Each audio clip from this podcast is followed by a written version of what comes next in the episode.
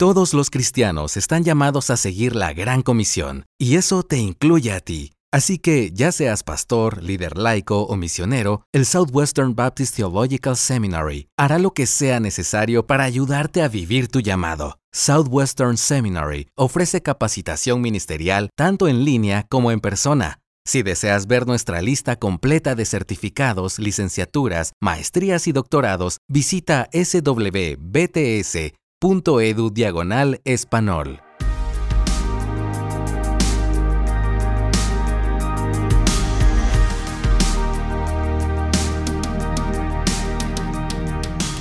Bienvenidas una vez más al podcast de La Biblia y la Vida. Para nosotros es de mucho gozo, de mucha alegría, de mucho ánimo, de mucho entusiasmo, de mucho, mucho, mucho, todas las palabras que tú quieras decir ahí. Estar por aquí con ustedes una vez más en un nuevo episodio. Y en un nuevo episodio que ya el que tiene un tiempo viendo de la Biblia a la vida y caminando con nosotros puede tener una idea de qué significa este episodio. Estamos así Qué significa que estamos sentadas diferente con una mesa y todo eso. Y quizás tú sabes, quizás no sabes, pero te voy a decir, nunca queremos como que llegar a este punto, pero es bueno, es saludable. ¿Cuál punto? Tú no sabes cuál es el punto. El de las preguntas. Ah, ¿qué, ¿qué, significa esto? ¿Entiendes? Significa que estamos en el último episodio de esta temporada. Eso, yo sé que tú lo has reprimido. Yo tengo un bloqueo mental. Claro, tú has hecho un bloqueo para no, para no enfrentar esa realidad, pero yo te voy a aterrizar, amiguita. Estamos en el último episodio de la temporada. Eh, y siempre nos da una, un poco de nostalgia cerrar cada temporada, pero la realidad es que hemos podido ver que es bueno, es, bueno, para, para que ustedes descansen de nosotras también, ¿verdad? Y que y nos extrañen. es bueno para prepararnos, para, descansar también. Entonces, esto no quiere decir que no vamos a volver. Sí, vamos a volver si el Señor lo permite y si es así su voluntad. Con mejores cosas. Con mejores cosas, ¿verdad? Si Él nos ayuda, si así Él quiere. Pero estamos por aquí en este último episodio y este es un episodio diferente porque lo que queremos hacer aquí es responder algunas preguntas que algunos de ustedes estuvieron enviándonos a través de nuestra cuenta de Instagram de la Biblia a la Vida. Tomamos alguna de esas preguntas y vamos a estar compartiéndolas con ustedes aquí. Charvela, yo te voy a hacer la primera pregunta aquí. Y alguien en nuestra cuenta de Instagram quiere saber, y probablemente otras mujeres también quieren saber esto, si como creyentes está bien el negarnos a tener hijos. Sí, es una pregunta que la hemos visto, que nos la han mandado eh, bastante, así que queremos dar una respuesta basada en lo que entendemos que la Biblia nos ha revelado con relación a eso. Bueno, eh, eh, si leo la pregunta textualmente, dice, está bien negarnos, o sea, que implica que esta persona dice, yo no quiero tener hijos. No es que no puede tener hijos, sino que no quiere. Entonces vamos a basar la respuesta en, esa, en la negación, porque... Eh, eh, esa es la, como la inquietud, si yo puedo decir que no. Entonces, lo primero que yo pudiera decir es que el, propósito del matrimonio no es tener hijos. El propósito del matrimonio y de todo lo que hagamos es darle la gloria a Dios. Dentro del matrimonio, que es donde se deben de tener los hijos, eh, el tenerlos es un regalo de Dios, es una bendición que Dios le otorga al matrimonio. Entonces, eh, si tener hijos o no, si tener hijos eh, es una muestra de que no estamos en pecado, es una muestra de bendición de Dios, no es así. Porque yo conozco familias eh, muy piadosas a, quienes Dios no le ha dado hijos biológicos. Entonces no podemos decir que el no tener hijos es un pecado. Ahora, el negarme, pudiéramos decir, bueno, vamos a escudriñar o escudriña tu, tu corazón y ve cuáles son las motivaciones eh, que te están llevando a tomar la decisión de pudiendo tener hijos, no tenerlos. Entonces, ¿qué es lo que está motivando tu corazón? Pueden haber motivaciones pecaminosas y motivaciones eh, correctas, válidas. Pueden, pueden haber de las, de las dos partes. ¿Qué pudiera ser una motivación incorrecta? Bueno, eh, o pecaminosa pudiera ser, bueno, yo no quiero dar mi tiempo, yo no quiero dar mis recursos, yo no quiero abandonar mi carrera, yo no quiero dañar mi cuerpo cuando somos mujeres, yo no quiero eh, mis recursos, ya lo dije, bueno, todas esas cosas que se centran en mi beneficio y no en dar en el otro y en dar tiempo al otro. Ahora, ¿cuáles pueden ser razones válidas para yo decir, bueno, yo no quiero tener hijos? Bueno, pueden haber eh, eh, motivaciones de salud. Yo tengo una salud muy precaria y tener hijos probablemente me lleve quizás hasta la muerte, algunas personas. Eh, o mi esposo tiene problemas de salud, quizá no sea lo, más sabio. Eh, el contexto en el que yo vivo, quizá yo estoy en una sociedad donde eh, no sea lo más sabio traer un hijo, pudiera ser esa, e, esa, esa parte. Circunstancias como bien particulares. Que son muy particulares del momento, que no podemos hacer una doctrina de eso y decirte esto sí, esto no. Sino que tú tienes que en oración escudriñar tu corazón y buscar consejo, buscar consejo de tu pastor y pedirle, como le decía el salmista al Señor, escudriña mi corazón y ver si hay en mi camino de perversidad y guíame por el camino bueno.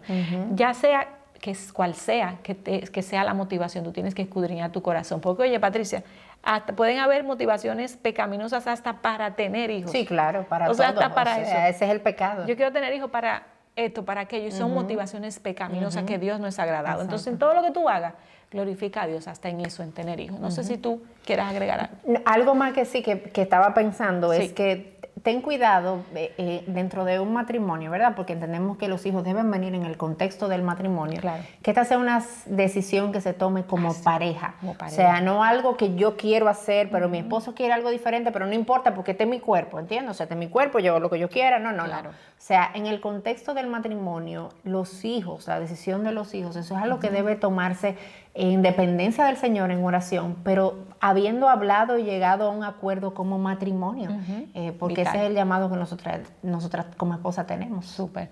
Pues te voy a hacer la, la, próxima pregunta, no la última. No, no es la última. y va muy atada a esto, al tema de la maternidad. Y nos preguntan si es pecado la planificación familiar, o sea, el decidir cuándo tener hijos, cuándo sí, cuándo no. Exacto.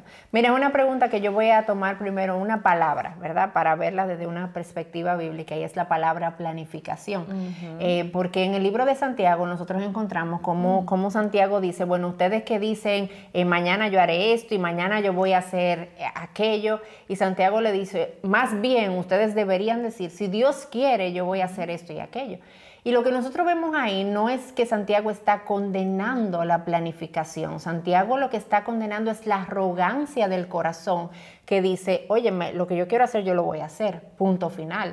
Si yo quiero hacer eso, yo lo voy a hacer. Eh, y yo no voy a tener en cuenta, en cuenta a Dios en medio de todo eso. Entonces, planificar en sí mismo no es algo pecaminoso. Lo que yo debo hacerlo es con un corazón abierto y dispuesto a que Dios haga y cumpla sus propósitos en medio de lo que sea que yo estoy planificando. Ahora, cuando yo me voy con el tema de los hijos, teniendo eso como base, pudiéramos decirte que en sí misma, ¿verdad? Como tal, la planificación familiar no podemos decir que sea pecaminosa. Mm. Y eso es una realidad que necesitamos tener en cuenta. Y hay diferentes razones. Número uno, como te decía, la planificación en sí misma no es pecado. Número dos, si tú te das cuenta, Charlie, y analizamos aún el mismo cuerpo de la mujer, o sea, nuestro cuerpo tiene ciclos, eh, nuestro cuerpo mismo está planificado. Hay momentos donde tú eres fértil, hay momentos donde tú eres más fértil, hay momentos donde tú no eres fértil y, hay una planificación del mismo cuerpo también. Entonces eso nos deja ver algo ahí en ese sentido de que yo no pudiera decir que la planificación familiar es mala. Eh, ahora, lo que yo sí debo tener en cuenta es cuáles son los métodos que yo utilizo para esa planificación familiar porque yo debo tener cuidado de que esos métodos que estoy utilizando no sean métodos abortivos, no sean métodos que produzcan un aborto, no sean métodos que, que después de la fecundación ahí es que resuelven, ¿verdad? No, porque ya inmediatamente hay fecundación, hay vida. Entonces yo debo tener cuidado en la forma que yo voy a usar para esa planificación familiar también. Y otra vez, volviendo a, lo que Charvela mencionaba en el punto anterior, yo debo evaluar la motivación del corazón de nuevo. ¿Por qué voy a entrar? ¿Por qué como matrimonio vamos a entrar en este proceso de planificación familiar? Eh, y buscar la sabiduría de Dios, orar por esto y otra vez hacerlo con la mano abierta. En el sentido de que quizás yo me estoy planificando porque entendemos que ahora no es el momento de tener hijos, pero ¡tarán! Salió. Salió y llegó el hijo no es motivo de, amargura, de dolor, no, motivo de gozo porque los hijos son un regalo, y una bendición del Señor. Y yo planifico, pero diciendo, si Dios quiere. Entonces, si Dios lo que quiere es todo lo contrario, pues yo abrazo la voluntad de Dios, yo abrazo los propósitos de Dios y lo hago con gozo también. Mira, y cuando Dios quiere mandar un hijo, yo he oído tantas historias. Exacto. Que Dios no vale nada, no, vale nada. Todos los preservativos, son incluso los más agresivos, que son la, eh, la T de cobre, no es 100%. No, es que Dios es que tiene la última palabra y yo debo yo me planifico, pero yo debo estar consciente de eso, o sea, y, poder estar dispuesta con gozo a entrar en los propósitos de Dios 100%. en todas las áreas de mi vida. Charbel, hay una pregunta para las dos ahora y, te la voy a hacer a ti primero, pero después la voy a responder yo. ¿Hay algún libro que tú has estado en contacto recientemente y que tú recomiendes eh, que alguien pueda leer y que tú crees que sea bueno? Sí, yo estoy leyendo ahora mismo Límites con los adolescentes. Ay, ay, ay, ay, ¿por qué será? Eh? ahí. Recién cumplidos esos 15. Cumplidos esos 15. Entonces estoy, quiero eh, seguir creciendo en el área de la crianza con adolescentes. Es de Léelo muy bien para que me enseñes para, después. Te doy un resumen, te paso un resumen. y otros libros que quiero recomendar son las biografías del autor eh, Charles Windle, la de Pablo, la de Job, la de David, Esther, todos esos libros, buenísimos. Sí, súper bueno. Eh, pues ahí yo te voy a recomendar dos libros también. Eh, uno de esos libros es eh, Manso y Humilde del autor Dane Orland. Es un libro excelente. Eh, te puedo decir que yo tuve la oportunidad de leerlo y en la mayoría de los capítulos yo terminaba llorando. El llanto de la mujer no es necesariamente un estándar de que la cosa es buena o no, porque a veces somos muy lloronas, pero lo que te quiero compartir es que fue un libro de mucha confrontación para mi vida, fue un libro de mucha edificación, un libro que me enseñó a conocer mucho del corazón de Cristo hacia pecadores como nosotros, o sea, de su amor, de su misericordia, de su gracia, de, todos los aspectos de su corazón y de su obra hacia nosotros. Así que es un libro que si tú no lo has leído, pues yo te invito a que tú vayas corriendo, lo consigas, lo compres y lo leas ahí también. Eh, y hay otro libro buenísimo que te puede enseñar mucho acerca del concepto de la teología bíblica y de cómo ver la Biblia como una gran historia, que es una gran historia que apunta a Cristo, es el libro de la autora Nancy Guthrie que se llama Mejor que el Edén. Entonces es un libro que tiene toda esta perspectiva de lo que es la teología bíblica, pero de una manera en la que tú puedes entenderlo y una manera en la que tú puedes aplicarlo a tu vida también. Así que esas son dos recomendaciones ahí que puedo darte. Súper. ¿Voy yo otra vez? Ah, va tú de nuevo, sí, la pregunta va tú. Yo me quedé esperando de que ahora... dice que es mía. Oye, Charvera, oye, oye, viene esta pregunta. Hay alguien que quiere saber que tú le puedas enseñar y explicarle ¿Cómo decirle a mis pastores que yo deseo moverme de iglesia? Ok, muy buena pregunta. Eh, ¿cómo hay que decírselo, ¿ok? No es que me voy a ir y no le voy a decir nada. ¿Cómo decírselo? Bueno, eh, creo que el, accionar trabaja en ambas vías. Trabaja en tu carácter y trabaja en, la, en, lo que el Señor está haciendo en la otra iglesia. Entonces, ¿cómo decírselo? Yo creo que eh, cuando estés pensando moverte, y después de haber orado y tomado la decisión, pues tú pides una cita con tu pastor, no se lo digas en un pasillo, yo creo que esto no es una conversación de un pasillo, tú debes pedir una cita con uno de los pastores de la iglesia o un líder cercano y comunicarle eh, el, que te vas. ¿Por qué hacerlo? Porque esta ha sido la persona que aunque no esté íntimamente eh, relacionada contigo, que no haya un contacto directo, a veces hay iglesias grandes donde el pastor principal no está en contacto contigo, pero si hay un líder, estas son personas que, te, que hacen todo lo que hacen para servirte. Entonces tú debes de corresponder ese servicio eh, siendo de una manera respetuosa, de comunicarle que ya tú no estarás siendo parte de, su rebaño. Y es una, oportunidad también para comunicarle lo agradecida que estás del tiempo invertido de ellos en tu enseñanza, en tu, en, tu ministración. Eso, claro, eh, es fácil cuando tú sales de una iglesia de sana y donde no ha sido maltratada. Pero si el caso tuyo es, bueno, yo me voy de aquí porque aquí no se enseña sana doctrina o porque yo estoy siendo maltratada como oveja, que lamentablemente puede pasar, yo creo que esa conversación también es importante porque tú te vas eh, y, si, y si Dios te ha llamado a confrontar esas cosas, lo puedes hacer, usar esa oportunidad y decirle con gracia, pero con verdad, decirle, me estoy yendo porque yo he visto que esto, esto, esto no es bíblico y porque o pasó esto, esto y aquello, con un corazón obviamente ya perdonador, que el Señor te haya otorgado una intención de perdonar lo que sea que haya pasado para que te vayas en paz, pero sí comunicarlo, ya sea porque te vas porque entiendes que eres útil en otra iglesia o porque te vas porque entiendes que esta iglesia no es buena, debes de sentarte, hablar con gracia y con verdad, Si tienes que dar las gracias, da las gracias. Y si tienes que decir algunas cosas, pues decirlas en gracia y con amor y, y deseándole lo mejor a ambas partes. Que Dios use cada conversación para edificación tuya y edificación del otro que te escucha. Y tú sabes, Charbel, algo para agregar. Si el caso es, por ejemplo, que es una iglesia eh, quizás de mala doctrina o una iglesia, como tú bien mencionabas, donde no están ocurriendo cosas de una manera bíblica, si tú estás ahí y tú tienes un buen tiempo viendo eso, lo ideal sería que quizás antes de tú tomar la decisión de irte y de salir, porque puede ser que yo diga me voy y el pastor diga, oye, pero tú nunca me habías comentado nada de esto que tú estás viendo, tú nunca me habías dicho. Quizá tú puedes ser un instrumento para que tus pastores o tus líderes puedan ver eh, esas áreas que no son correctas y tú puedes antes de tomar la decisión de salir inmediatamente acercarte y decirle, mire, yo quería hablar con ustedes porque he estado notando esto y esto y yo veo en la Biblia esto y aquello y con gracia y en amor exponer esto y ver qué pasa que puede ser que Dios provea y, produzca una transformación en esa iglesia. Si se da el caso de que hablaste y no pasó absolutamente nada, pues ahí tú hablas, pero ya no fue como que, oye, nunca me dijiste nada de esto y de repente te vas. Entonces, creo que es muy eh, hiriente, sí.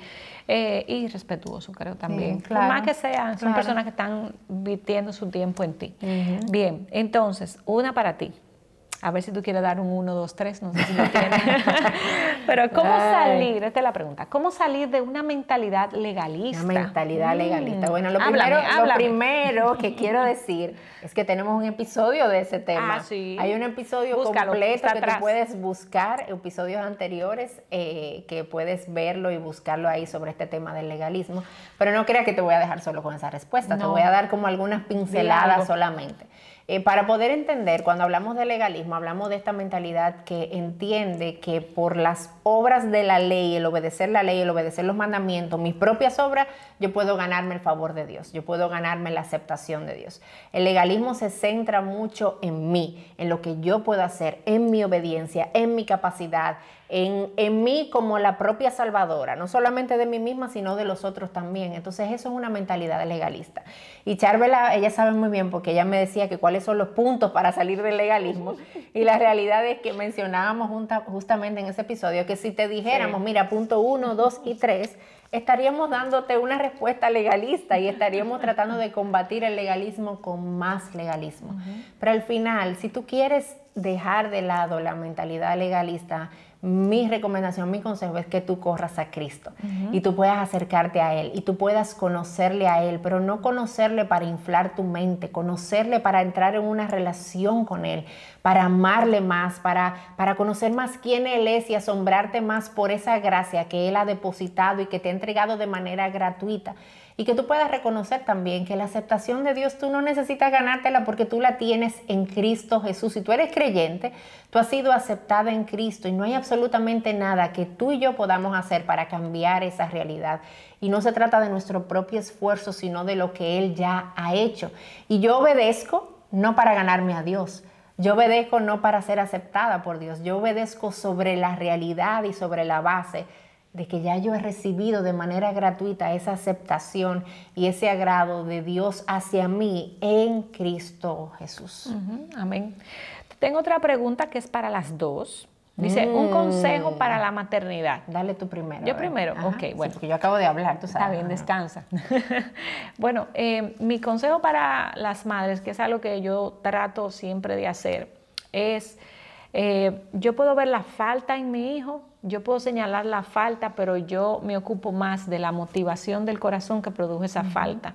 Eh, la motivación del corazón, el pecado que hay en el corazón para hacer esa falta, es lo que yo quiero arreglar, no, no el hecho. O sea, a mí me interesa que él pida perdón, que él saque mejor nota, pero yo necesito saber cuál es la, raíz del problema y, ir a esa raíz y ayudarlo a él a cambiar la raíz, a derribar ese, a esas raíces para que eso, ese árbol no siga dando esos malos frutos, porque hay malos frutos, tú sabías, hay árboles que dan frutos que no se pueden comer. Entonces yo quiero ir a la raíz del problema y no concentrarme en el fruto del problema. Excelente. Eh, un consejo que yo te daría, y, quiero dártelo porque es algo que Dios ha estado trabajando mucho en mi mente y en mi corazón con el tema de la maternidad, es que aprendamos a ver a nuestros hijos como nuestro prójimo. Mm. Porque muchas veces nosotros no pensamos en el prójimo, en el otro, el que está afuera, pero a nuestros hijos no, a nuestros hijos lo vemos como alguien de mi propiedad, que yo puedo hacer lo que yo quiera y decirle lo que yo quiera y actuar de la manera que yo quiera porque eso es mío. El pobre. Eh, y no es así, y, le hablamos de manera en la que no debemos hablarle, y actuamos hacia ellos de manera en la que no deberíamos actuar y que no lo hiciéramos, no seríamos capaces, de echar vela de hacerlo con otra persona fuera, pero con nuestros hijos sí lo hacemos. Entonces, eh, aprende y pídele al Señor que te ayude a ver a tus hijos como tu prójimo. Y como un prójimo que está creciendo, como un prójimo que está madurando, como un prójimo que genuinamente está cambiando y que tú tienes la oportunidad de instruir pero velo de esa manera, eh, como ese prójimo que Dios ha puesto ahí en, tu casa también. Así es. Entonces... Yo te voy a hacer una pregunta a ti. Hámela a mí, hámela a mí. ay, qué buena te está pregunta. Ay, ay, ay, Oye, dice, ¿qué relación tiene el orgullo con ser tímida? Eso es una, mira, yo vi esa pregunta y yo dije, wow, está, está buenísima esa pregunta, porque... Porque a veces uno dice, la timidez ya es educada. Claro, claro. y el orgullo, Charvela, es increíble la manera en la que el orgullo se esconde detrás de tantas cosas que nosotros vemos completamente normales. Increíble. Y aprendamos a excusarlo. Y a veces es, real que hay personalidades que no son tan espontáneas, no todo el mundo quizá puede hablar delante de una cámara, no todo el mundo eh, se le hace fácil como iniciar la conversación eh, y eso, eso no está mal, hay personalidades que son completamente diferentes, pero con el asunto de la timidez y también puede ser con el asunto de ser extrovertido, porque el orgullo sale bailando en todo. Quizás yo no me atrevo a hablar porque yo tengo miedo de qué van a decir de mí y cómo van a pensar de mí. Eh, quizás yo no me atrevo a ir a un lugar y yo digo que es porque soy tímida, pero la realidad que está detrás de mi corazón es que ahora mismo yo no me veo bien físicamente. Entonces yo no quiero que la gente me vaya a mirar, que me vaya a notar. Eh, y al final eso es orgullo, porque para un lado o para el otro, el asunto está centrado en mí, en que el otro me vea o que no me vea, que me diga o que no me diga, que piense o que no piense y yo debo eh, evaluar cuál es la razón real detrás de eso que yo llamo timidez. Eh, quizás yo no, me atrevo a tomar una decisión y yo digo es que soy tímida y la realidad es que yo estoy llena de temor porque yo no concibo la idea de fallar. Eh, yo no concibo la idea de que yo tome esa decisión y termine fallando, que yo tome esa decisión o yo me arriesgue a hacer algo y termine equivocándome. Y al final eso es orgullo eh, en el corazón también. no sé si hay algo más que tú quieras agregar ahí. No, súper bien. Entonces, atención, ¿verdad? Y evaluemos nuestros corazones delante eh, del Señor. Charvela, Charvela, Charvela. Tú has hablado de este tema antes. siempre me la eh, preguntas. Y siempre te, te un día a ti eso. Siempre te hacen esa pregunta y, hasta tenemos podcast de eso, de hace mucho. Pero Charvela, dime, Charvela, ¿cómo tratar con suegras difíciles? Quiero aclarar. Que no es nuestro caso. Quiero aclarar. Comienza por ahí. que me hacen esta pregunta, no es porque mi suegra sea difícil, es porque lo hemos estudiado este tema. Oye, doña Nuri, ya usted sabe. No, de verdad, y Dios sabe, mi suegra es, una mujer piadosa y una mujer maravillosa. O sea, que yo no me puedo quejar. No, no, no. No tengo esos problemas, pero sí sé de muchas personas alrededor con suegras difíciles. y, yo, y yo de verdad que eh, quisiera, si me tocara a mí, le pediría al Señor mucha sabiduría. ¿Tú sabes por qué, Patricia? Porque yo me pongo a pensar, me dan pena la suegra. Sí, me da mucha pena. Es verdad que sí. ¿Por qué? Es una situación compleja. Tú vas a ser suegra. Sí, sí, algún día. Y yo voy a ser suegra. Pero sí. Y, y, tú tienes dos varones y yo tengo dos varones. Tú tienes una hembra. Porque las hembras van como más para el lado de la mamá, pero, yo los voy a perder. Yo estoy desde ahora trabajando. Ya tú aceptaste la realidad. Porque es algo natural, como que las hembras alan más para su lado. Entonces yo quiero ser tratada bien. Sí, claro, tú quieres ser. Estoy trabajando Estás desde ahora eh, cultivando. cultivando, sí, ese, ese deseo de tratar bien a mi nuera. Pero hay suegras que no, no hacen un buen trabajo y son difíciles. Entonces, y más cuando a veces son cristianas. Ahí se complica el asunto, porque cuando no son cristianas, tú sabes que esta mujer está muerta en delito y pecado, dice la Biblia. Esta mujer no siente ni padece. Entonces, no hay nada que hacer con ella, porque ella hay que tratarla como un inconverso y, mostrarle a Cristo. Ahora, cuando son eh, mujeres ya cristianas y son difíciles, bueno, pues ahí me toca Mateo 18 que es que si alguien peca contra mí, yo tengo que ir donde el hermano y hablar. Entonces, yo te aconsejo que si tienes una suegra difícil y tienes algún inconveniente con ella, ora por eso y trata de buscar un momento para hablar con ella y subsanar la situación para que eso no sea grande, sea grande, sea grande y en algún momento llegue hasta el punto de la enemistad, que eso es algo que todo cristiano debe de evitar. Entonces, eh, ámala si es eh, inconversa como Cristo te ha amado a ti, perdona siempre con un corazón eh, perdonador, pecaminoso, ya eso está, eso ya incluido. Eso ya está ahí en el combo. dadivoso, perdonador, eh, pero pon límites también para que tú puedas ser respetada, tu familia sea respetada y que ella sepa hasta dónde puede llegar y no, pero sobre todo que reine, que haya paz. Que haya paz, que reine el amor y que, y que sobre la base del respeto también, ¿eh? porque acuérdate que es tu prójimo, esa suegra es tu prójimo y es la mamá de tu esposa. Ay, sí. Entonces, eso es algo que, la abuela de tus hijos, lo que tienen, si tienes hijos, o sea, ahí hay un lazo de, de familiaridad y de amor que nosotros debemos ser intencionales en tratar de mantenerlo. Y si quieres más información, busca el podcast. Exactamente, que hablamos ahí, hablamos un poco más. Bueno, Patricia, ya la última pregunta, porque tenemos mucho. Increíble cómo se, el tiempo, se va demasiado rápido. Dejamos alguna para la próxima temporada. Vamos a responder. Más. Oye, esta pregunta. ¿Hay algo que Dios nos esté, a ti y a mí, bueno, responde tú, algo que Dios te esté enseñando en estos meses?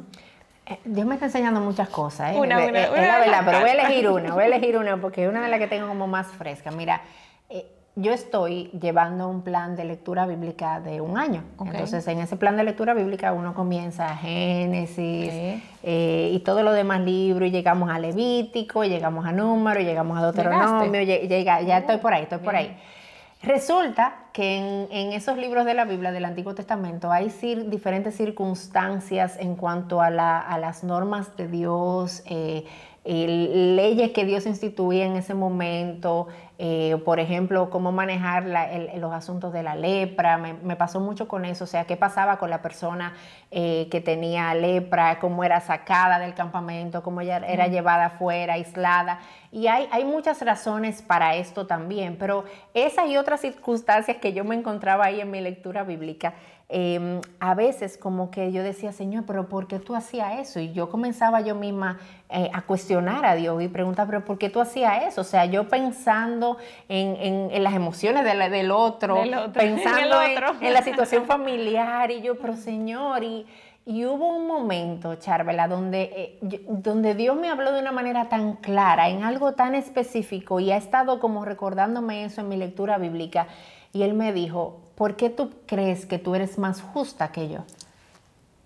yo me acuerdo que yo estaba en, un tapón, le llamamos en nuestro país, en otros países eh, tráfico, que yo estaba en tráfico y estaba pensando en eso y fue como que Dios me dijo eso, ¿por qué tú te crees más justa? O sea, yo soy el estándar de justicia, no tú y yo sé lo que es mejor y yo sé por qué yo hice lo que yo hice y yo sé por qué yo decidí eso y yo sé por qué esas leyes, no tú. Entonces yo me estaba poniendo a mí misma y yo no me estaba dando cuenta como más justa que Dios. Y tú conoces Biblia. Entonces, eso, es lo penoso, lo, vergonzoso de mi caso.